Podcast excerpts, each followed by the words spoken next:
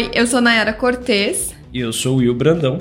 E esse é mais um episódio do podcast Empresa Exponencial, um podcast que te ajuda a construir uma empresa que bate metas através da gestão bem feita. E hoje eu tô aqui com o Will pra gente bater um papo sobre onde investir o dinheiro da empresa. Se você é um empresário, uma empresária que tem dúvidas sobre essa temática, a gente vê que tem muitas empresas aí, né, Will, que perdem a oportunidade de ganhar mais dinheiro com o próprio dinheiro da, do negócio é porque deixa o dinheiro parado na conta corrente, principalmente lá do banco. Sim. E há também uma falta de conhecimento até sobre investimentos financeiros possíveis, né? O que, que é melhor, o que, que não é tão bom. O que pode, o que não pode. Isso, o que, que vale a pena, né? Investir, o que, que não vale tanto a pena. E há também uma falta de perspectiva sobre quando que vai precisar resgatar esse dinheiro para ser utilizado ali dentro da, do negócio. Então a gente vai conversar um pouquinho aqui sobre essa mudança de perspectiva, né, de, de, dinâmica que a gente quer propor aqui hoje, que a gente vê que tem muitas empresas que o normal é pegar empréstimo e pagar juros para o banco. A ideia aqui é que essa empresa passe a receber juros ao invés de pagar. Vamos lá? É uma mudança importante. Sim, é muito interessante. Imagina você deixar de pagar, mas começar a receber. E, e você comentou um ponto, né? Porque a gente eu já ouvi algumas vezes, né, a gente, principalmente quando eu trabalhava no banco, a gente tinha ali o portfólio, como a gente chama de investimentos para o cliente, eu sempre atendia empresas e eu falava para o empresário da possibilidade dele pegar o dinheiro que está lá na conta e investir, né? Uhum. E muitos falavam exatamente isso. Ah, eu não sei, deixa, deixa aí porque eu não sei quando eu vou usar. Né? Só que aí nisso se tá passa... rápido ali, né? Só que nisso se passava um mês, dois meses, três meses, quatro meses, passava um semestre, o dinheiro não tinha sido usado uhum. e ele poderia ter ganho dinheiro com aquele valor, né? Com aquela reserva.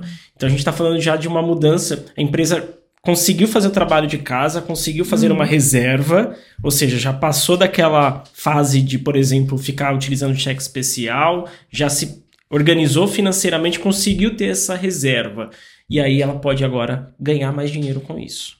Porque dinheiro chama dinheiro, não tem esse. Ah, tem, o pessoal costuma falar. Vamos ver se é isso mesmo. Vamos ver. Você vai explicar como fazer para esse dinheiro da empresa chamar mais dinheiro para você aí, empresário, empresária que nos acompanha.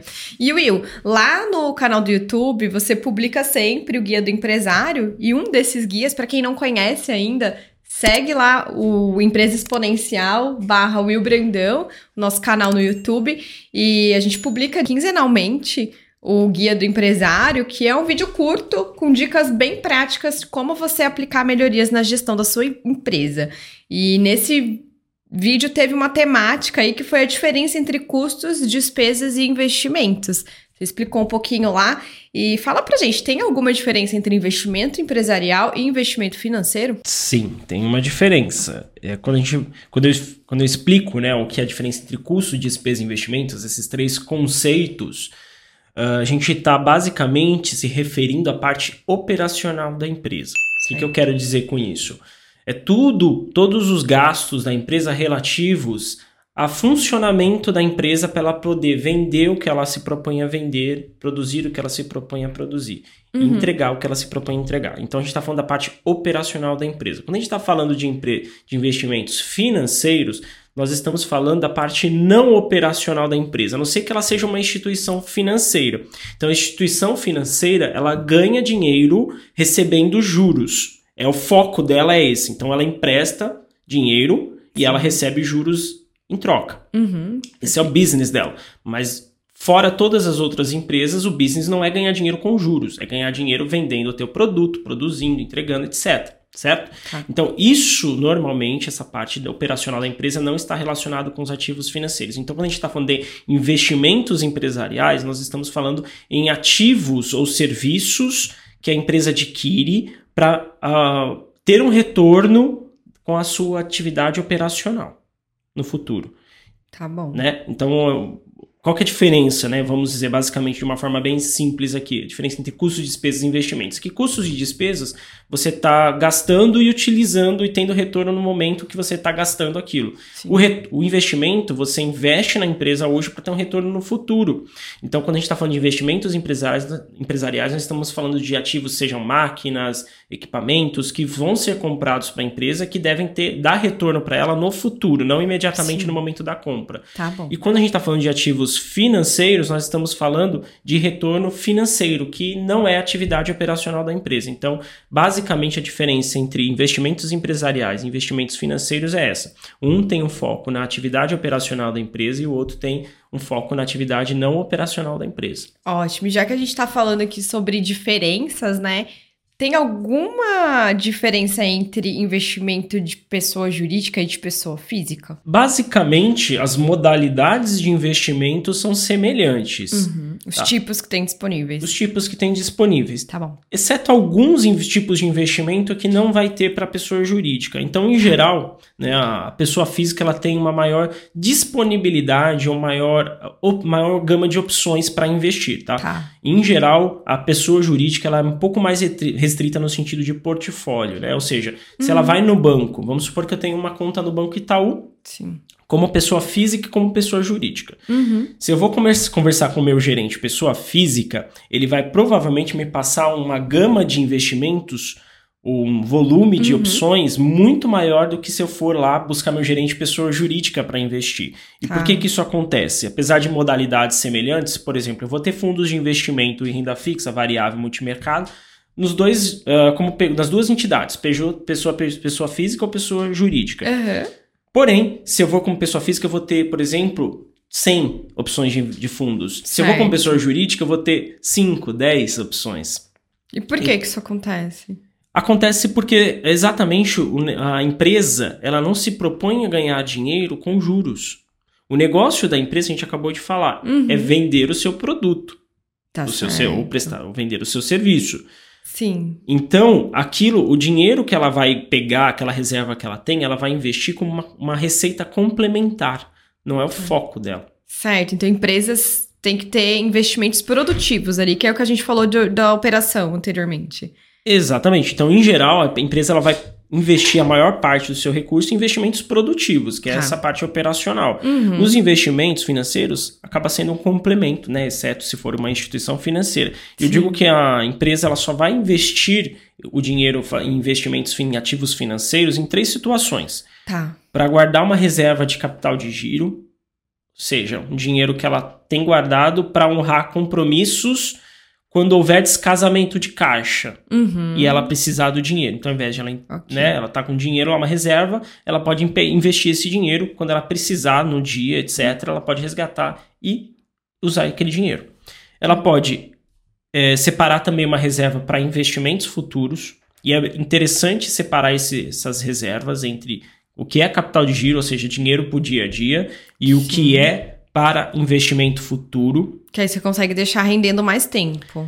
Se você tiver uma pretensão de investimento no longo prazo, sim, mas não necessariamente não é só por isso, é por questão de organização da reserva. Tá bom. Você deixa o que é para giro numa aplicação. Uhum. O que é para investimento, você já sabe que você está guardando para outra finalidade. Aí quando você precisar, você já está com o dinheiro guardado. Legal, tá, tá bom. E para retenção de dividendos dos sócios. Então, por exemplo, é comum, especialmente em grandes empresas, não talvez não seja tanta realidade da pequena empresa, mas pode acontecer também. De você chegar no final do ano e a empresa apura lucro. Ela vai saber qual foi o resultado que a empresa deu para os sócios, né? o lucro líquido do negócio. E aí os sócios, em geral, têm uma política de distribuição daquela, daquele lucro. A gente já falou sobre isso também, na, quando a gente fez o vídeo de Prolabore. Sim ele vai pegar uma parte. Então, vamos supor que a empresa hoje defina que a política de distribuição de lucros é de 50% para os sócios, os outros 50% permanece na empresa, seja para capital de giro, seja para novos investimentos. Mas aí a empresa ela está no momento de ascensão, de crescimento, em que o sócio prefere manter a prioridade de investimento na empresa, Sim. ao invés de distribuir o dinheiro dele da empresa para ele para os sócios mesmo. Porque imagina assim, a empresa ela vai ter que investir em uma reserva no ano seguinte. Então ela fechou um ano, fechou, fechou 2022, vai ter lá um resultado de 100 mil reais.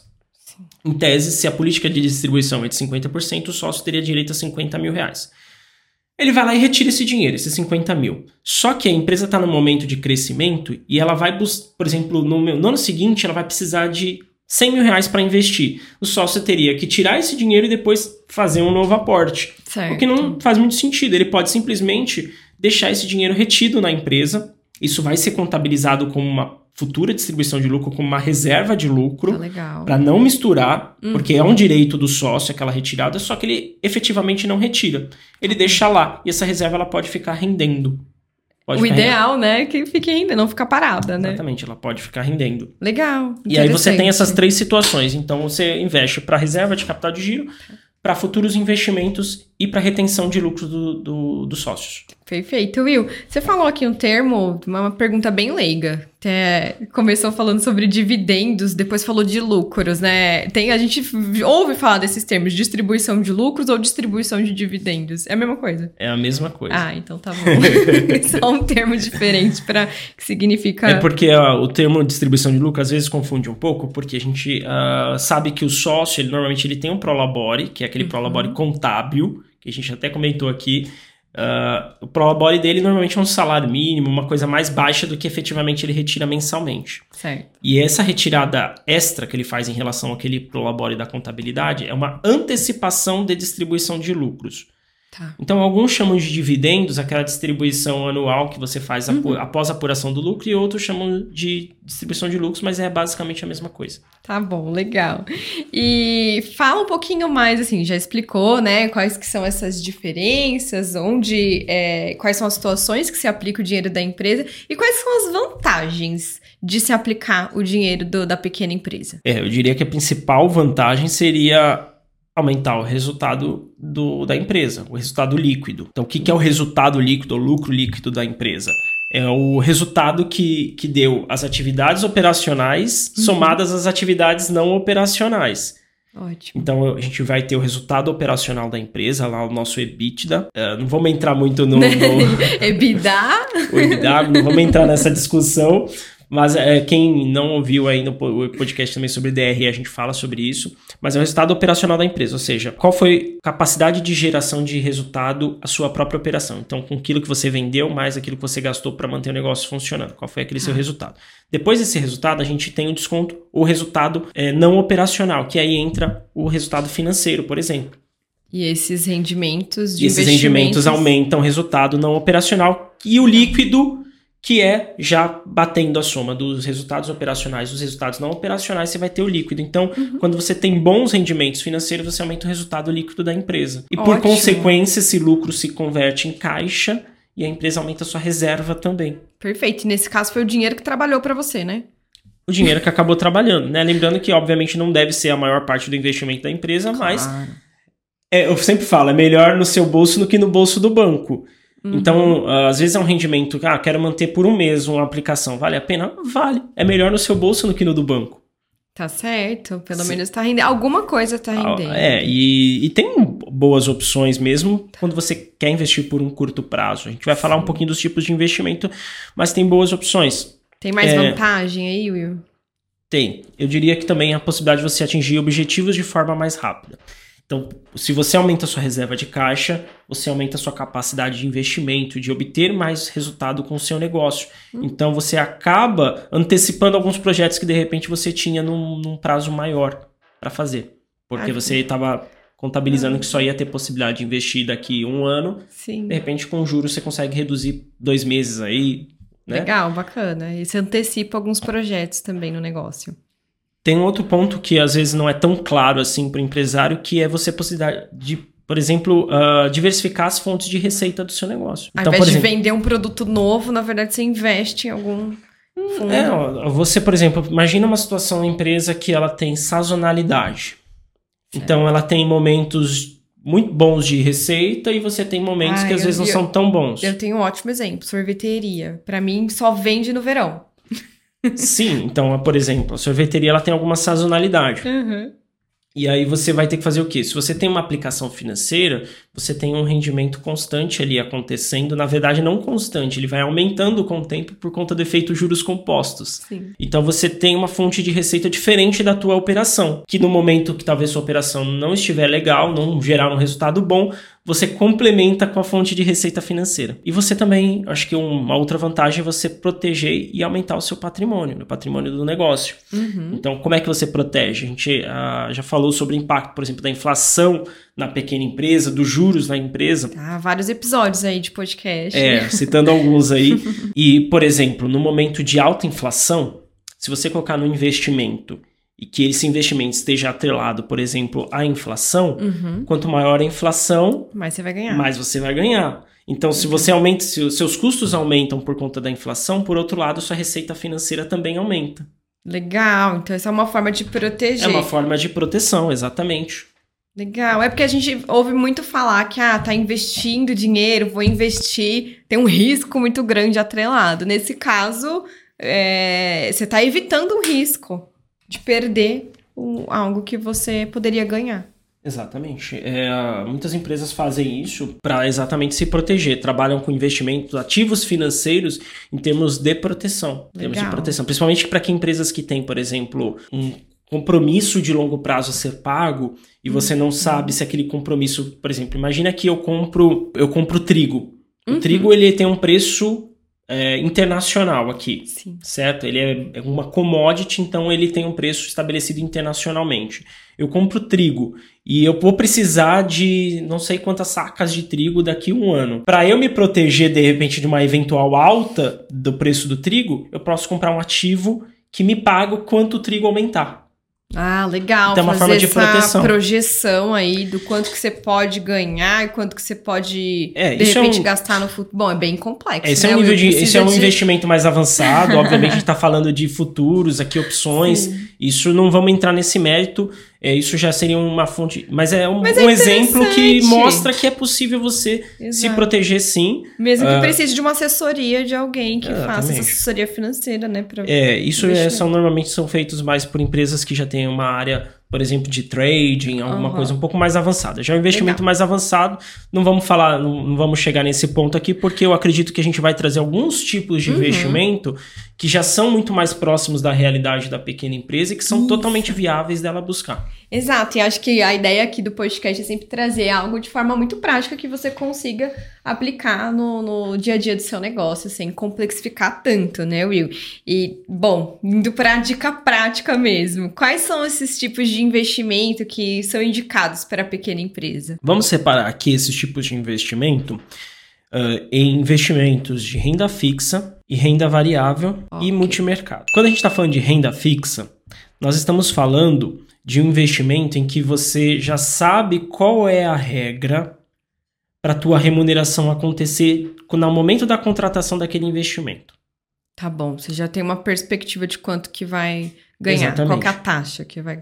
Não necessariamente a taxa, mas você sabe a regra Perfeito. que envolve a tua remuneração, teu retorno naquele investimento. Uhum. Então, por exemplo, se eu invisto num investimento que tem a taxa CDI atrelada, a Uhum. taxa CDI ela varia, ela é muito relacionada com a taxa Selic, que é a taxa básica de juros da economia.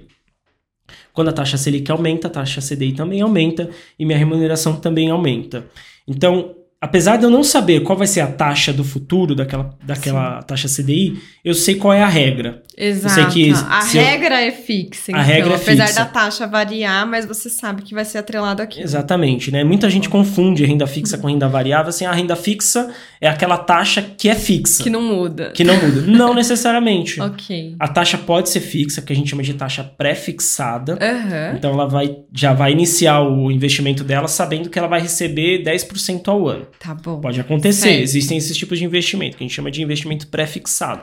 E existem os pós-fixados, que são exatamente esses que tem, são atrelados normalmente a, a outros índices, Uhum. que podem variar, mas a regra tá ali. Se subir, você ganha, se baixar, você perde. Ok. tá? Nós temos a renda variável. A renda variável é aquela que você não tem uma precisão da regra do jogo.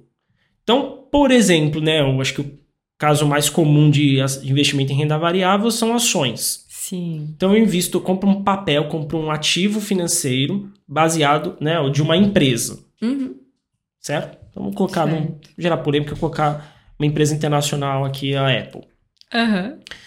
A Apple, ela, para aquele papel subir, existem inúmeros, inúmeras variáveis, existe um contexto muito grande Uhum. que precisa acontecer para aquela ação subir ou aquela ação Sim. cair. Então eu não tenho a regra clara Envolve questões políticas, macroeconômicas, econômicas, de, de, gestão da guerra, empresa, é, de, por exemplo, de países em que ela fabrica, países em que Uhum. ela comercializa. Então, são contextos muito maior, muito maior, muito mais amplo para eu É. avaliar. instáveis também, que não dá Instáveis. você ter projeção certa, né? Exatamente. Então você compra papel acreditando numa, num ganho, Ok. mas aquilo pode acontecer ou não acontecer. Por isso que é uma renda variável.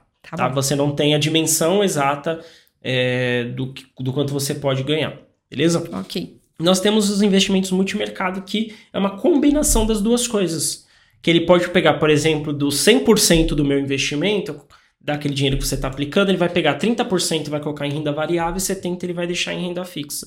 Isso é multimercado. É uma forma Legal. também de você diversificar teu risco. Né? Ok. Mas vamos lá, vamos à prática aqui e ser mais objetivo possível falando dos tipos de investimento que eu acredito que sejam os mais comuns e são suficientes para a empresa já ganhar um bom retorno colocando dinheiro lá. O Ok. primeiro, acho que o mais comum aqui é o CDB. CDB, que significa Certificado de Depósito Bancário, é um dinheiro que a empresa ela empresta para o banco. Por isso que a gente falou na mudança de dinâmica Ótimo. da relação com o banco, porque normalmente o banco empresta e você paga, a empresa paga juros.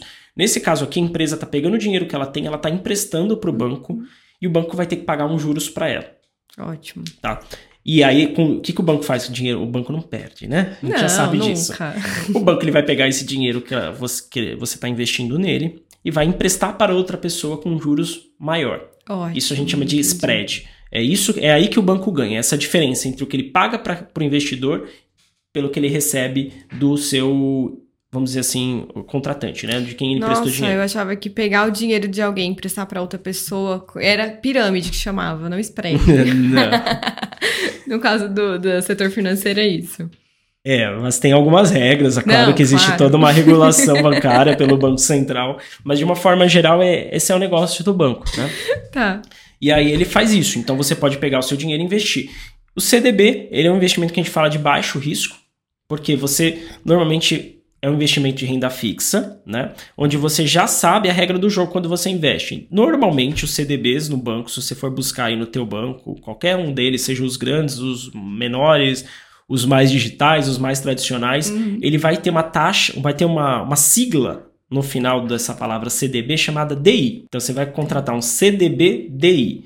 O que, que é CD? O que, que é essa sigla DI no final? Significa que é um, é um investimento atrelado à taxa CDI, que é essa taxa que varia também conforme a taxa fixa, CDI, da tá. renda fixa. Legal. Então você contrata já sabendo, né? Essa taxa aqui, ela é sempre, como é uma taxa positiva, você nunca vai perder, né? Então você vai sempre ganhar. Às vezes você vai ganhar mais se essa taxa subir, às vezes você vai ganhar menos se essa taxa cair, mas você vai estar sempre ganhando. Por isso que é um investimento de baixo risco. Você também tem a possibilidade de contratar fundos, de investir em fundos de investimento, seja em fundos de investimento de renda fixa, seja fundos de investimentos de renda variável, seja fundos de investimento multimercado, que é exatamente essa combinação, essa composição do fixo com o variável. Eles têm vários tipos. Vários tipos, né? Tem esses três tipos, de uma forma geral, tem esses três tipos. Tem os de curto prazo, de longo prazo, etc. Mas, de uma forma geral, você vai olhar lá se o seu investimento é renda fixa, renda variável ou multimercado. Normalmente também está escrito, escrito isso na denominação do fundo. Certo. E esses fundos, como eu falei, não existe uma gama muito grande de fundos para empresas, tá? É uma, é um,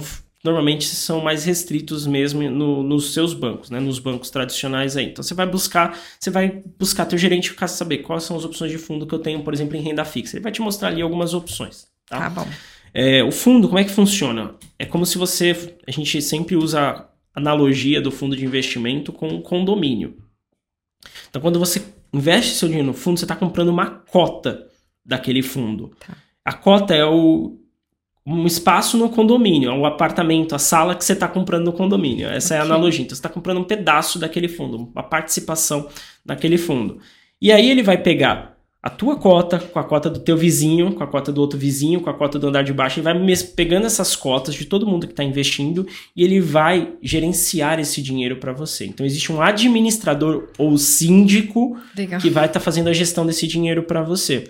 Então é uma forma de repente de você poder investir em, em, varia, em, renda, em renda variável ou multimercado sem ter de ficar acompanhando exatamente como é o desempenho das ações, porque isso demanda tempo né? Demanda dedicação, Sim. também demanda entendimento. Então, às vezes, ah, quero quero algo um pouco, um pouco mais arriscado, algo um pouco mais agressivo, eu posso colocar num fundo que seja um multimercado ou renda variável, e esse fundo ele vai gerenciar essas ações para mim. Ótimo. Não é certeza de ganho, porque o, o gestor uhum. pode errar. Claro. O gestor pode errar, é claro que ele vai buscar sempre o ganho, mas o gestor pode errar e existem alguns riscos. Então, os fundos eles variam também, eles têm vários graus de risco dependendo da, do tipo de fundo que você está investindo. Você tem opções de investir isso no próprio internet banking em geral, né? Ou buscando seu gerente, ele vai te propor alguns fundos ali e vai fazer um investimento para você. O terceiro tipo de investimento são os títulos públicos. E aí entra uma um detalhe, porque uhum. a gente fala da né, que pô, pessoa física legal investe em tesouro direto, tem normalmente tem rentabilidades melhores que o banco, você já investe direto no banco, no, no, no governo. Uhum. E aí o empresário ouve a gente, né, falar de investe um tesouro direto, investe um tesouro direto que vale a pena, costuma dar uma rentabilidade melhor que o teu banco. E ele vai pegar a empresa dele, vai buscar o gerente dele, vai falar, quero investir no tesouro direto. E aí o gerente fala para ele, você não pode investir no tesouro direto. Não vale para pessoa jurídica. Então. Não vale para pessoa jurídica. Então, empresas não podem investir no tesouro direto, que é aquele investimento diretamente no governo. Certo. Ou seja, pega o dinheiro e dá para o governo, não passa uhum. por um intermediário. Uhum. Dá não, né? Ele não, empresta para o governo. Claro, com juros. Com juros. Uhum. Só que ele pode investir sim em títulos públicos. A diferença é que ele não vai comprar diretamente do governo, ele vai ter que comprar de segunda mão, como a gente fala. São ativos de segunda mão. Então, vou dar analogia aqui, por exemplo, de comprar um carro. Eu tenho a possibilidade de, por exemplo, ir na. No, vamos supor que a fabricante estivesse ali fazendo a venda direto da fábrica. Eu vou lá na fábrica, e faço a compra direto do, da, da do fabricante. Tá eu bom. tenho essa possibilidade. Então eu estou negociando diretamente com o fabricante. Nesse caso, nessa analogia, o fabricante seria o governo. Eu estou negociando diretamente com o fabricante, com o governo. Tá bom. Só que já no momento, por exemplo, que eu, pessoa jurídica, não posso comprar direto do fabricante, eu posso comprar de segunda mão. Ou seja, alguém que já comprou direto do fabricante e quer me vender aquele carro quer me vender aquele ativo no, no, no, final das contas. Que seria a concessionária nesse caso. É, a concessionária, em geral, a concessionária ela pode vender carros zero também, né? É. é não, não funcionaria também, mas vamos Sim. supor que seja alguém que comprou um carro direto do fabricante. Uhum. E quer revender para mim. Beleza. Para minha empresa. E aí eu vou lá e compro. Então eu compro um ativo de segunda mão. Mesma coisa o título público. Eu vou comprar de alguém que já comprou diretamente do governo. Não é comum esse tipo de transação, já é um pouquinho diferenciado. Você tem que ligar normalmente para a mesa de operação do banco. Aí teu gerente uhum. vai explicar melhor como você faz esse investimento, tá? Mas dá para você investir em títulos públicos, sim. Você investe no governo e recebe ali de acordo com a taxa que você acordou na Entendi. contratação. É aquele investimento de balcão, é investimento isso? Investimento de balcão, é basicamente é isso. isso. Então, ah, tá. é é aquela situação onde você vai negociar com alguém, só que aí esse título de público, como ele é um título de segunda mão, uhum. está atrelado à condição original do carro. Então vamos ah, supor que. Ah, tá bom. O modelo do carro hoje é diferente do modelo do carro do ano passado. Certo. O que eu tô. Só que o, essa pessoa que está me vendendo hoje, ela comprou o carro ano passado. Então eu estou comprando o modelo do ano passado. A mesma coisa as taxas que estão atreladas àquele ativo. Àquele tá ativo. Tá bom. Então vamos supor que hoje o governo está pagando 15%, uma taxa pré-fixada. Só que no ano passado ele estava pagando 13%. E eu estou comprando o ativo de quem está vendendo por 13%. Vai continuar esperando 13. Vai esperar então. 13, okay. entendeu? Tá bom. Legal, interessante. Exatamente. Temos uma outra, um outro tipo de investimento que já, esse já é mais prático também, eu diria que ele é ah. equivalente ao CDB, com algumas diferenças. É que o é quarto tipo. O quarto tipo, que é o LCI barra LCA. A gente é, coloca na tá mesma... Tá sempre junto eles. A gente coloca na mesma caixinha, porque é basicamente a mesma coisa. A, a, única diferença é a finalidade de cada um, onde o banco vai usar aquele dinheiro. Tá porque o CDB, você investe no banco, ele pode emprestar para quem ele quiser. Tá bom. O LCI o banco tem que usar aquele dinheiro para fazer investimento emprestar dinheiro para fins imobiliários, ou seja, normalmente financiamento imobiliário. Certo. E o LCA, o banco tem que usar aquele dinheiro para fins de, agro, é, de, de fomento ou de financiamento agropecuário. Ok, perfeito. Tá. É o destino do, destino do dinheiro, dinheiro, que está atrelado aí. Exatamente. Algum... Então você investe no LCA e no LCA, você está emprestando dinheiro para o banco, para o uhum. banco fazer outros financiamentos no futuro, mas com destinos um pouco mais tá definidos legal. aqui. É um investimento também de renda fixa, então baixo risco em geral. Perfeito. Tem que se atentar a alguns detalhes que a gente vai falar na sequência, tá? Tá. Que uh, varia, por exemplo, em termos de liquidez, ou seja, quando uhum. que eu posso resgatar? Tem ah, alguns tá bancos. Tá que eles permitem você ter liquidez a qualquer momento naquele LCI ou LCA. Certo. Enquanto outros bancos, você vai ter que esperar três meses, seis meses, um ano, dois anos, três anos, depende. Deixa eu te perguntar. Aí entra alguma questão assim, da ah, o mercado agro tá aquecido, o mercado imobiliário tá aquecido. Impacta no LCA LCA ou não? Impacta. Hum, pode ganhar mais, então. Pode ganhar mais. Ah, interessante. Porque é o seguinte, se o mercado... Não é uma ação, mas seria um efeito mais parecido, similar. Só que não necessariamente, porque na verdade o L6 você sabe a taxa, o percentual que você ah, vai ganhar tá antes. Então, por exemplo, se você comprou e o banco falou que vai te pagar 90% do CDI naquele investimento. Hum. E o mercado aqueceu. Agora o banco está precisando de mais recursos, então ele vai pagar mais para quem colocar Sim, porque o dinheiro. o mercado lá. também está demandando, tá demandando mais. mais. Perfeito. Vai mudar para 94% de, de rentabilidade do CDI. Só que você comprou por 90. Aí você não, tem que investir tá de novo. Claro, então não é. Então, claro. Então ainda assim é renda fixa. É diferente da ação que você tem um rendimento variável praticamente é, on, real time, né? O, sim, aquele sim. movimento aconteceu, você já vai ter o bônus ou o ônus daquele, tá bom. negócio. Sente o impacto na hora. O LCI, LCI não, é no momento não. da contratação que você vai saber a taxa. Tá? tá bom, Mas então. impacta no seguinte sentido, exatamente. Se você, por exemplo, o mercado imobiliário está aquecido, mais pessoas estão querendo financiar seus imóveis, mais empresas estão precisando de recursos para fins imobiliários, uhum. o banco vai precisar de mais caixa para poder bancar esses investimentos. E, e aí, ele, ele incentiva que mais pessoas Exatamente. emprestem esse dinheiro para esse fim. Olha, Exatamente. Acho que eu estou entendendo. Aí, pronto. Muito bom. Legal, então esse foi o quarto. E nós temos o quinto, mais comum também, que são compra de ações. Tá. Então, empresas que querem investir em outras empresas. Legal. É legal, é bacana, não é tão comum porque já é um, normalmente um investimento de alto risco e o caixa da empresa normalmente é uma coisa mais conservador, mas se a empresa Exato. tem essa possibilidade, ela conseguiu um, um volume de recursos interessante, que ela pode colocar isso, diversificar em outras empresas, é até uma forma de se proteger também. Porque pensa, ela pode, por exemplo, investir num, num segmento que de repente pode dar uma segurança para ela no momento que o mercado dela estiver ruim. De insumos, por exemplo, por exemplo, teu produto, pro teu serviço. Exatamente. Então, tem outras óticas, né, que dá para uhum. você avaliar se você souber trabalhar, mas você pode tá. empresas que querem investir em outras, por exemplo, então ela entende que o mercado dela é tão legal, mas que ela não está no momento de investimento alto é, no seu dentro do, da sua operação. Ela pode investir em players tá que tem capital aberto do seu próprio segmento. Interessante, bacana. É bom aí, tem umas estratégias bem estratégias. específicas nesse caso. Você né? precisa ter a primeira coisa, né? Eu acho que entendimento do fim daquele dinheiro, por isso que a gente uhum. falou de uhum. separar as reservas, porque você tendo esse entendimento, qual a finalidade daquele dinheiro, você consegue saber e direcionar o seu recurso para um melhor investimento dentro desses cinco tipos que a gente passou aqui. Tá, e a gente falou aqui desses cinco principais tipos de investimentos. Retomando aqui só para vocês lembrarem também, então CDB, os fundos de investimento, que podem ser renda fixa, variável ou multimercado, os títulos públicos, lembrando que PJ não pode investir no Tesouro Direto. Quarto tipo seria LCI e LCA e o quinto tipo são as ações. Eu tenho mais um aqui que eu quero tirar a dúvida se pode, se vale a pena. É, aquelas aplicações automáticas do saldo que fica na conta corrente. Tá muito na moda isso. Todos os bancos, bancos digitais começaram isso, né? E aí os bancos mais tradicionais já estão fazendo também, que é o dinheiro tá na conta corrente, a gente tem aqui uma aplicação que já vai automático. Vale a pena para o empresário deixar o dinheiro da empresa nessa conta rendendo ali com essa aplicação? Vamos pensar pela ótica do ah, banco. Só lembrando, É. né, Will, que você fez um Reels esses dias falando sobre isso lá no Instagram, arroba willbrandão, underline XP. Quem não acompanha a gente por lá, segue também no canal do, do Instagram, porque são essas dicas que a gente dá por lá também. Mas vamos falar por aqui também, para quem tá nos ouvindo pelo podcast, no YouTube ou no Spotify. Aquelas aplicações automáticas são aquelas aplicações onde a empresa dormiu com o saldo ali em conta, Uhum.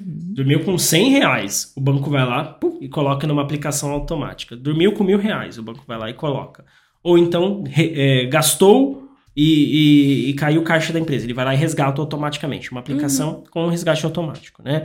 Vamos pensar pela ótica do banco. O banco ele tem a ótica de sempre querer ganhar mais, Uhum. né? Sempre. E aí quando ele inventa essa comodidade? Ah, é que é mais fácil fazer, é automático. Isso. A gente deixa que eu faço pra você, você não precisa, né, assinar nada, não precisa contratar nada, não vai ter taxa, não vai ter nada. É, aí, aí os bancos inventam, aí quando os bancos inventam essa comodidade, ele vai querer ter um ganho maior com aquilo, Claro, claro. né? Ele não faz isso de besta. Não, nada é de graça, né? É, e aí ele fala assim, olha, comigo seu investimento é facilitado, você não precisa nem buscar um investimento que dormiu com dinheiro, eu vou lá e guardo. Uhum. Precisou do dinheiro, automaticamente eu resgato e jogo na tua conta corrente. Legal. Pô, sensacional. Não preciso me mexer. O dinheiro tá ali rendendo automaticamente. Não- Parece bom. a história do dinheiro parado acaba, né? É, não tem mais dinheiro parado. Só que o banco ele faz isso para você basicamente não colocar em outros investimentos que rendem mais. Então o banco em Uhum. geral essas aplicações automáticas são aplicações o, o empresário que faz que tenha essa normalmente ele abre a conta já tá lá, né? Uhum. Já tá ativa essa opção, ele nem nem, nem, nem se preocupa em, em ser questionado sobre isso. Sim. E tá lá, ele deixa, porque né, na cabeça dele tá rendendo. Aí ele vê render centavos num dia, render pouquíssimos reais no final do mês, e fala, né, será que realmente vale a pena? E em geral, não vale a pena. Não vale a pena, apesar da comodidade. Sim, sim. Tá. Não vale a pena, porque só para você ter uma noção, os grandes bancos, os bancos mais tradicionais, eles começam prometendo uma rentabilidade de 3% do CDI. Nossa, sendo que você acabou de falar que tinha um que, né, o LCI, no caso. Não, que- existem, por exemplo, o CDB em geral é 100%. do CDI. Exatamente. E Tá. esse é 3%. Começa com 13 e vai aumentando conforme você deixa, o prazo passa. Só que a ideia do dinheiro em conta corrente é você usar. Então você não vai deixar por um período muito longo lá necessariamente. Então normalmente você vai estar sempre resgatando, usando o dinheiro e você nunca vai passar de uma taxa boa, né, pelo menos mediana de rentabilidade. Você vai estar sempre com uma taxa muito fraca, muito pequena. É claro que vai aumentando, pode, eles falam, né? Deixa seu dinheiro aqui podendo chegar até 100% do CDI. Só que podendo chegar com um, dois anos de aplicação. Depois de muito tempo. Depois de muito tempo. Sendo que no, no investimento que a gente deu aqui no 5, você já chega ganhando isso. você já pode chegar ganhando isso, Tá né? certo. Né, Pelo menos no CDB, né? Esses fundos de renda fixa, ou esses investimentos de renda fixa, você já pode ah, passar a ganhar isso logo de cara. Não precisa Então, esperar muito tempo. olha a oportunidade que o empresário ganha, perde de ganhar dinheiro, Uhum. né? Por falta de conhecimento, basicamente. E o gerente, né? Obviamente, ele vende os produtos, ele. Claro. ele, ele Tá fazendo o trabalho dele também. Ele arbitra a favor do banco. Eu não, não concordo muito com esse tipo de, de ideia, né? Eu acho que, enfim, teria que ser exposto sobre a baixa rentabilidade de uma forma mais clara. Claro. Tá lá, provavelmente se você for buscar as regras da sua aplicação automática, vai estar lá a de 3 a 100% e o prazo que você vai ganhar isso. Mas, ah, por falta de conhecimento, de tempo, de entendimento, o empresário acaba deixando essas aplicações e tendo uma péssima rentabilidade. E aí, então, não digo que não valeria a pena. Alguns bancos, né, alguns bancos digitais, eles oferecem já de logo de cara 100% do CDI. Aí já é legal, porque é como se você estivesse colocando num CDB mesmo, tá? Ah, tá. Nesse caso, vale é, mais a pena. mas, em geral, os bancos tradicionais não, fazem pagam isso. Tá bom, Não pagam legal. Então, fica a dica aí para os empresários e empresárias que nos acompanham. É, vale a pena entender aí qual que é a taxa de rentabilidade. Isso, e aí quando você busca uma, uma alternativa, ah, Will, mas esse daí pelo menos eu resgato quando eu quero, automático. Você também tem, sabia, possibilidade de contratar um CDB, um fundo de renda fixa com resgate automático. Aí a gente vai falar disso agora, exatamente agora, né, Will? O que, que é que o empresário, essa empresária que vai investir o dinheiro da empresa tem que ficar atento na hora de fazer essa aplicação? Primeira coisa, risco. Ó, se é alto, baixo, se é um risco médio. Exatamente. É, por isso que a gente falou, né?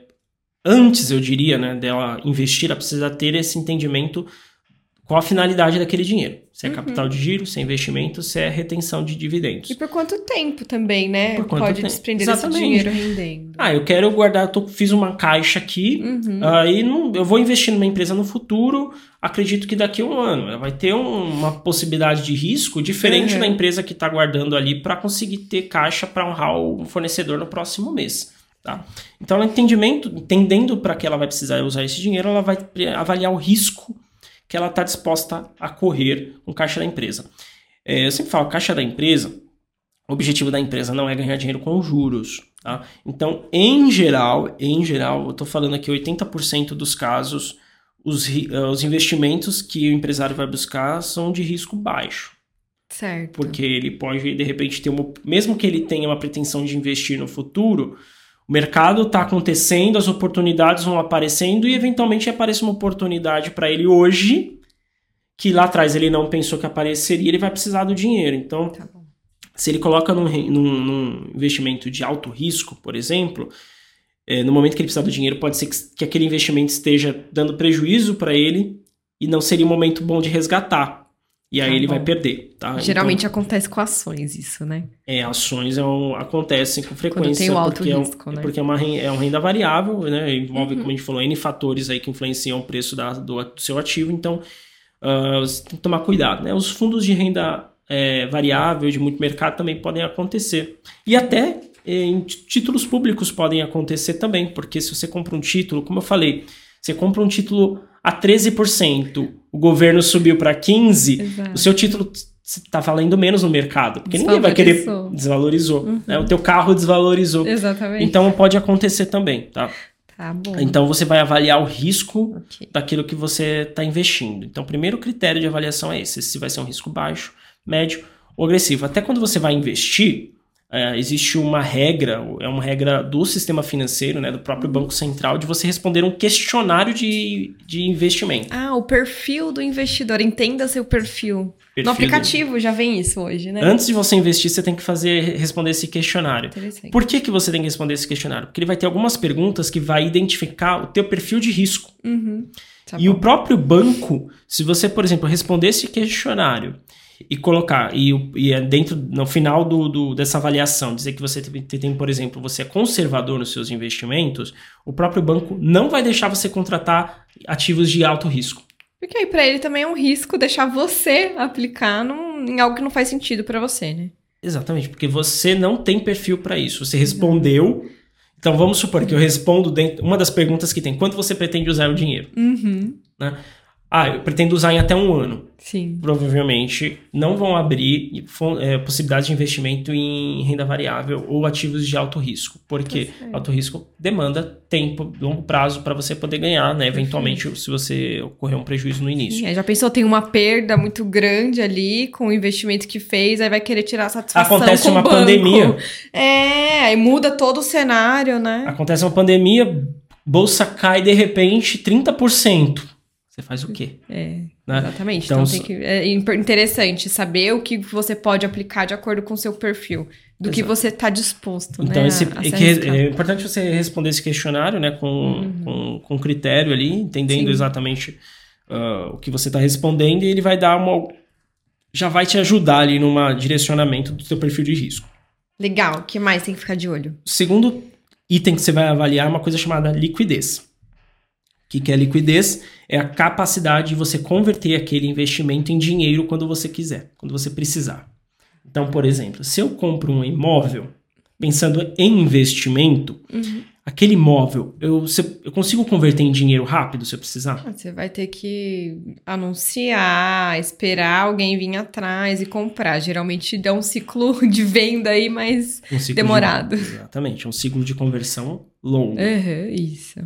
Então não dá para. Não, é um investimento de baixa liquidez. Hum, tá é um imobilizado lá que eu tenho, tô parado. Agora, uh, se eu coloco, por exemplo, meu dinheiro num CDB uhum.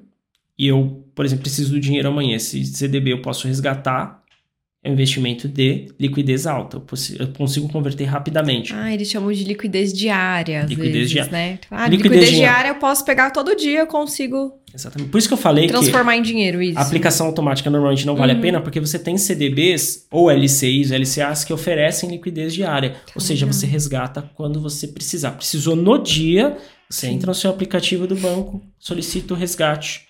Tem dinheiro vai estar na conta. LC e LCA nesse caso? Porque eu sempre achei que LC e LCA ficavam um, um tanto retido por um tempo. Não, tem LCs e LCAs. Claro que eles têm uma rentabilidade menor, Ah, tá. porque você tem essa possibilidade de liquidez. Tá certo. Quando Porque a precisa- ideia é é deixar o maior tempo possível disponível. Pro banco lá melhor, pro né? banco. Entendi. Então era esse o ponto de atenção que você tinha com LC e LCA, na liquidez. Na liquidez, exatamente. Então, Tá. cuidado, porque o liquidez é, tem um outro ponto de atenção que é a questão da tributação. Tá? que a gente vai Também, entrar no- também. na sequência aqui. Mas falando de liquidez, você tem que tomar tanto CDB também. Tem CDBs que você é, tem opções de deixar é, com prazo de carência para resgate de 90 dias, 180 Uhum. dias.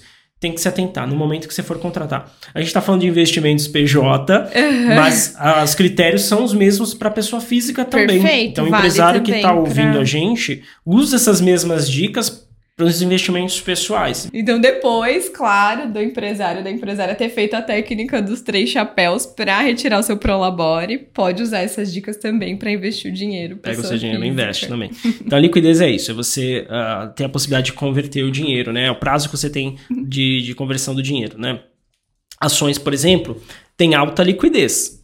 Você pode, né, dependendo da ação que você compra, são as ações principais empresas da Bolsa de Uhum. Valores, o mercado é dinâmico, tem muita gente o tempo inteiro comprando e vendendo, comprando e vendendo, Sim, comprando sim. vendendo. Então você tem normalmente alta liquidez. Você precisou do dinheiro, você vai lá e vende. Só que, por o risco ser alto, você pode ter alta liquidez, quando precisar o dinheiro, poder vender, mas gerar prejuízo para o teu Tá negócio, certo. tá? Vendeu no momento de baixa. Exatamente. Então, atenção à liquidez, que é o segundo critério. O terceiro critério seria tributação. Em geral, tá? A tributação ela ocorre sobre os rendimentos. Tá. Ou seja, o quanto so- apenas sobre o que você ganhou. Tá Se, bom. por exemplo, você investiu e deu prejuízo àquele investimento, você não tem tributação. Então, a tributação Justo. no Brasil é sempre sobre a, a renda, né? Tá então, se você vem no, no- no empresário, paga a tributação onde? Sobre a venda dele, sobre, Exato. né? Ah, no caso do, do ativo financeiro, você vai pagar sobre o seu rendimento também. Tá. Então, por exemplo, se eu investir 100, rendeu 20, eu vou pagar um percentual de imposto sobre aqueles 20 que renderam. Não, Tá. sobre o 100, tá bom.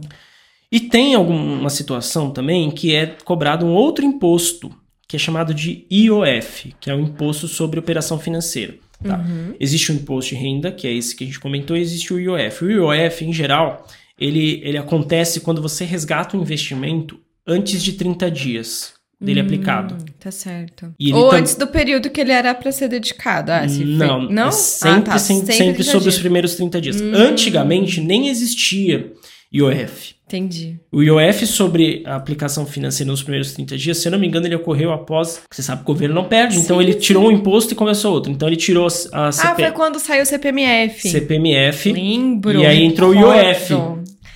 Trocou gato por lebre, né? É. O IOF É, na a verdade, ser. o IOF, acho que ah, diante da CPMF, ele tinha um, um- uma visibilidade para o público menos prejudicial, assim. Vamos dizer que É, o, ele- o esse- público olhava com maus olhos a CPMF, porque ela comia um tanto grande ali, né? E era basicamente uma tarifa, né? Você compensava um Isso, cheque, tinha, isso, etc. é. E o IOF normalmente está atrelado à, à- à renda também. Então, Sim, assim, sim. você está deixando de ganhar, você ganha menos. no Quando usa o cartão de crédito, inclusive, se paga Se IOF. você faz compras internacionais. Porque Isso. hoje no Brasil, compras internacionais também se paga IOF. tá? Uhum. Também não era uma coisa eh, de muito tempo atrás. Beleza. Mas beleza. Então, você tem a tributação do imposto de renda e você tem o IOF. IOF são aplicações que você resgata menos de 30 dias. Passou de 30 dias, não tem mais cobrança de IOF. Certo. Tá. Então E é a- legal você segurar esses 30 dias, pelo menos, aí qualquer. Não necessariamente, porque como ele é sobre o rendimento, Ah, tá. mesmo que você precise do dinheiro menos de 30 dias, Uhum. você vai ganhar alguma coisa. É melhor do que não ganhar, que eu falo. Sim. Então, não tem problema, né? De qualquer forma, enfim, se você puder deixar mais de 30, deixa mais de 30, tá? E ele é regressivo, então conforme o tempo vai passando, ele vai diminuindo a alíquota também sobre o rendimento, Uhum. Tá tá? bom. E a tributação, que ela ocorre sobre o rendimento, como a gente comentou, no momento do resgate em geral, exceto fundos de investimento, que eles podem ocorrer também nos meses de maio e novembro, Uhum. comendo uma parte do, do, teu, do teu capital ali. Tá bom. Mas em geral a tributação, por exemplo, no CDBs, ela ocorre no resgate. No... E aí tem uma situação que é o, o ponto de atenção da LCE e LCA, porque a LCE e LCA, olha que bacana, eles são isentos de imposto. Ah, tipo a poupança, só que a poupança não dá uma rentabilidade muito legal. A gente nem mencionou Não, pra poupança PJ, aqui, né? nem, Pra PJ. não, nem existe. Existe. Existe? Existe, existe. não é comum, pela, pela glória de Deus aí, né? Mas na verdade, assim, a poupança, as regras são parecidas, porém Ah. a rentabilidade para a pessoa jurídica da poupança é trimestral. Então, poupança que para Ah, pessoa física não. já não é um bom investimento. Me- sendo mensal já não é menos legal. ainda para pessoa Trimestral, jurídica. Então, tá nem bom. mencionamos aqui como uma possibilidade. Ok. Então não, Tiramos de- de- nem tá lá nos nossos tiramos do radar. indicações. Mas tributação, então o LCI e LCA, por exemplo, eles são isentos. Então, no Ah. momento que você for resgatar, aquele valor que rendeu é o valor líquido que você vai ter de renda, de Perfeito. fato, com, o teu, com a tua aplicação. Ah, então, esse é bacana. Então, em geral, o LCI e o LCA, eles têm um percentual, uma taxa menor em Uhum. relação ao CDI do que o próprio CDB. Só que por você não pagar imposto, pode ser que vale a pena você manter no LCI e no LCA ao invés do CDB, Legal. tá? Boa. E, enfim, você vai fazer essas análises de tributação. Quando você tem que pagar, por exemplo, ações, é uma tributação separada também, tá? Faça essa análise de tributação e coloque isso na conta. Como eu falei, se você for comparar um investimento com outro, veja se você está esperando um, um retorno, quanto que de imposto vai ter de pagar, porque às vezes essa expectativa de retorno ela vai mudar a tua opção naquele momento do investimento. Tá. Falando de esperar um retorno, Uhum. o quarto critério que você vai ter que olhar é a rentabilidade esperada daquele investimento. Então, Você aplica querendo ganhar, obviamente. Então você tem, você já aplica bus- na, mesmo que não seja um, um cálculo, numa planilha, algo muito formal, você vai ter uma na tua cabeça ali uma rentabilidade esperada. E aí como é que o, eu diria que o empresário pode estimar essa rentabilidade? É uma coisa um pouquinho complexa, ah, até na renda fixa, como eu falei, porque as taxas variam. Mas eu diria que o empresário ele pode se basear um pouco na base histórica daquele investimento. Então, ele, normalmente, por exemplo, fundos, etc., você- próprio CDB, né, que é atrelado da taxa DI, vai ter ali ah, uma base histórica dos últimos 12 meses, últimos 24 meses, enfim, quanto que rendeu aquilo. Você pode se olhar aquilo e ver se é um investimento que, em geral, tem dado bons resultados. Tá. Isso é um critério de avaliação para a estimativa de retorno. Mas também, você também tem que ter um entendimento da macroeconomia, porque a macroeconomia afeta diretamente os principais investimentos. Pelo menos todos que eu passei aqui, ele vai afetar. Sim. CDB, fundos, títulos públicos, LCI, ações, etc. Você acabou de falar, você deu o exemplo da entendimento macro, que é o entendimento macro. Ah, se o mercado imobiliário está quente, vai afetar as taxas de LCI, né, de. LCI. Se o agro está quente, vai afetar as taxas de LCA. Tá. Se a inflação está alta, vai afetar as taxas de títulos públicos e CDBs. Enfim, tudo é afetado né, com, com a macroeconomia. Então você tem que ter esse entendimento macro. Então, pô, eu acho que a taxa Selic vai subir. Se eu acho que a taxa Selic vai subir, ou então eu acho que a inflação, melhor dizendo, né, eu acho que a inflação vai subir. Se eu acho que a inflação vai subir, eu eventualmente vou ter que acreditar que a taxa Selic vai subir também, porque a taxa Selic Sim. ela controla a inflação. Sim, vai junto. Se a taxa Selic sobe, a taxa CDI também sobe. Então, eu acredito que aquele investimento atrelado ao CDI seja uma boa oportunidade. Tá legal. Bacana. Então, tem que ter esse entendimento macro. Se, ah, meu mercado, é, aquele mercado está com potencial de crescimento, Uhum. porque eu, vamos supor que está vindo uma, uma fonte de recurso, seja de investidor privado ou do governo, para aquele mercado específico. Sim. Eu posso investir em ações daquele mercado específico, esperando que aquele preço das ações vão subir. E a gente futuro. tem as tendências anuais, né? Por exemplo, o aquecimento da, do mercado de serviços acontece muito no final de ano, por conta das vendas de Natal, né? Do comércio. Ele geralmente fica mais aquecido nessa época. Então a gente consegue ter essas previsões. Indústria, agro, por exemplo, geralmente é no começo, no primeiro semestre. Sim, Isso tem- é uma tendência anual. Isso é, É por algo isso que, você tem de olhar sempre o macro. É Isso. claro que, ah, por exemplo, falando de ações especificamente, um, me- um mês bom Uhum. não vai efetivamente afetar o preço daquela ação, porque a ação ela é, ela é precificada não só no mês, né, mas Isso. com vários critérios que a gente comentou aqui. Mas é uma forma, você tem que ter essa visão e entendimento daquela base histórica do retorno que você tem para ter uma base, de fato, tá? Não é uma certeza. Não, beleza. Não. Uma perspectiva, uma ideia, assim, do que, é, que pode ser. Isso aí. Em geral, né? Até, inclusive, quando você recebe um, uma lâmina né, de um fundo de investimento, de um investimento financeiro, vem lá escrito que o retorno passado não garante retorno futuro. Ah, né? sim. Você tem um precisa... documento que você pode pegar mais informações detalhadas, né? Em geral, sim. Fundos de investimento são obrigados a fazerem isso. Uhum. E outros investimentos você vai ter que olhar qual a taxa que está sendo atrelado ali teu investimento, né? Tá bom. E o quinto critério de atenção que eu colocaria é a garantia do fundo garantidor de crédito. Famoso FGC.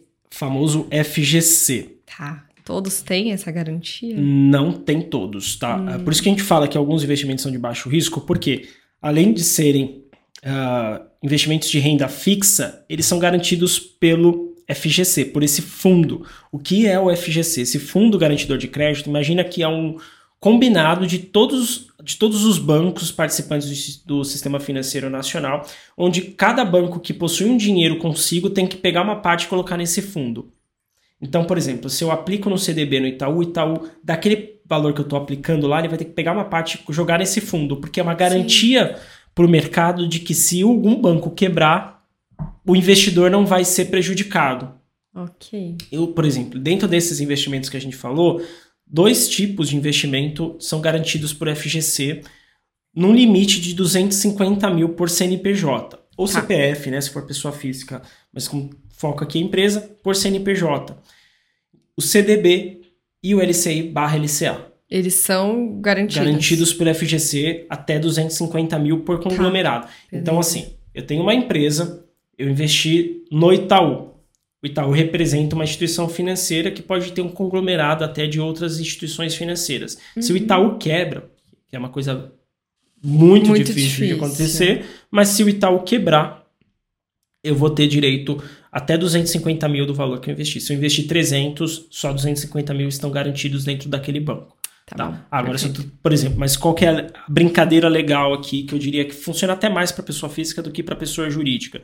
Você tem a possibilidade de, de arriscar como se fosse um seguro. Então você tem a possibilidade de brincar um pouco mais, até com instituições menores de maior risco. Ah, podendo ter uma rentabilidade maior com essas instituições. Legal. Desde que limitadas a 250 tá mil reais. Perfeito. Mas de qualquer forma, se você está investindo dinheiro da empresa no banco, CDB, LCI e LCA são garantidos pelo FGC no patamar que eu comentei aqui. Bacana. São, eu diria que são cinco principais critérios. Você avaliando isso, uh, com certeza já vai ter um, uma boa performance dos teus investimentos aí. Bom, então acho que essas foram as dicas que a gente tinha aqui para onde aplicar o dinheiro da empresa. E nesse sentido, Will, uma empresária enviou para a gente na caixinha que fizemos de pergunta lá no Instagram. O Instagram que eu já mencionei aqui é o arroba XP. Siga a gente por lá também. É... E a pergunta foi a seguinte: eu posso investir o dinheiro da empresa para pagar férias e décimo terceiro dos funcionários nesse caso? Pode? Deve. Mas não é um dinheiro que já tá. Eu, aí é a minha, minha dúvida. Não é um dinheiro que já está retido porque é uma. É um compromisso futuro da empresa. Isso você não pode deixar de pagar, né? Se você tem funcionário CLT na sua a empresa. A gente chama isso de provisão financeira. Provisão. Isso. Tá provisionado. Tá provisionado. É um dinheiro posso... que é um compromisso que eu vou ter de arcar isso Sim. obrigatoriamente, por lei. Uhum. Eu já sei disso. Uhum. É, e você deve investir esse dinheiro. Já sabendo disso, primeiro, parabéns, porque ele consegue guardar o dinheiro dos funcionários de forma programada. Muito bom. Essa, fazer essas provisões. Eu falo que um funcionário, o 13 terceiro não vem no final do ano. O 13 terceiro ele vem mês a mês. Ah, sim, com certeza. Esse, certo? esse cálculo. E o ideal, até quando a gente faz a gestão financeira do, dos clientes na Valorize, a gente aplica todo mês um percentual da folha de pagamentos daquela, daquela empresa para fins de pagamento de 13 terceiro e férias. Então você tá. vai guardando esse dinheiro e sim, você deve aplicar, porque se você sabe exatamente, é, para fins, vamos dizer assim, ele entra um pouquinho naqueles moldes do capital de giro, de reserva uhum. de capital de giro, porque é um valor que eu vou ter que pagar para um colaborador. Então, é uma finalidade de capital de giro que eu vou ter que ter. Só que eu já sei exatamente quando eu vou ter de pagar e eu posso então, já sabendo disso, me programar numa aplicação financeira que eu possa lá em novembro resgatar uma parte, em dezembro resgatar outra. Então legal. é muito legal. É claro que é um dinheiro que você não pode arriscar. Não, você não, não vai poder colocar ser. na ação. Não, com certeza. Você vai ter que pensar no investimento no CDB, na LCI ou no LCA, basicamente. Tá então você pode deixar o dinheiro lá, pode não, deve deixar o dinheiro lá, porque chegou no final do ano, você pode até pagar um funcionário só com os rendimentos que você recebeu daquela aplicação Nossa, mês a mês. muito bom. Você ganha um salário, né? Olha que bacana. Exato. Tem vários casos aqui dos clientes que a gente trabalha dessa forma. Chega no final do ano, a reserva programada está uhum. muito maior do que a gente de fato investiu, porque houve uma rentabilidade Legal. sobre aquele dinheiro mês a mês. Ah, interessante, não sabia que poderia. Dá para fazer, fazer, pega aquela, tem cliente que usa aquela aquela diferença para fazer a confraternização da equipe, uma confraternização bacana para gerar engajamento, motivar colaborador. Tem empresário que usa para de repente pagar ali uma situação de final do ano, uma coisa inesperada, bônus, bônus uhum. etc. Então, comissões então é muito legal você fazer isso. Aplica sim, só não aplica no investimentos de risco não, aí, de alto risco, porque é um dinheiro que uh, não pode faltar ali no final do ano. Bom, perfeito. Se você que acompanhou nossa conversa aqui, gostou do papo, compartilha com outros empresários, outras empresárias que podem gostar desse conteúdo, pode ser interessante. Uma dica muito diferente aqui que a gente teve no final. Eu mesma não fazia ideia que poderia fazer isso. Então, aproveitem compartilhem com outras pessoas que podem tirar bom proveito também. E quem está acompanhando a gente no Spotify, principalmente, continue, porque a gente vai publicar aqui quinzenalmente, né, os nossos episódios. E aproveita também, entra lá no perfil do, do Spotify, clica nos três pontinhos e dá uma classificação para nossas conversas aqui. Classifica com cinco estrelas, que isso vai ajudar a chegar em outras empresas, outros pequenos negócios que também querem melhorar a sua gestão. Muito importante. A gente é, está crescendo no Spotify, Sim. temos uma meta e iremos atingir essa meta, se tudo der certo. E tem sim, essa, acho que essa questão de avaliar o programa Uhum. É, seja, claro, íntegro com a sua avaliação, mas dê cinco estrelas. Muito bom. Sem querer interferir na sua avaliação, mas já interferindo. Mas é, você ajuda bastante, de fato, porque aí o Spotify começa a recomendar nosso programa para outros empresários, né? E a gente traz um, faz um Brasil melhor no final das contas. Muito bom, então, pessoal. Obrigada, até a próxima. Valeu, tchau, tchau.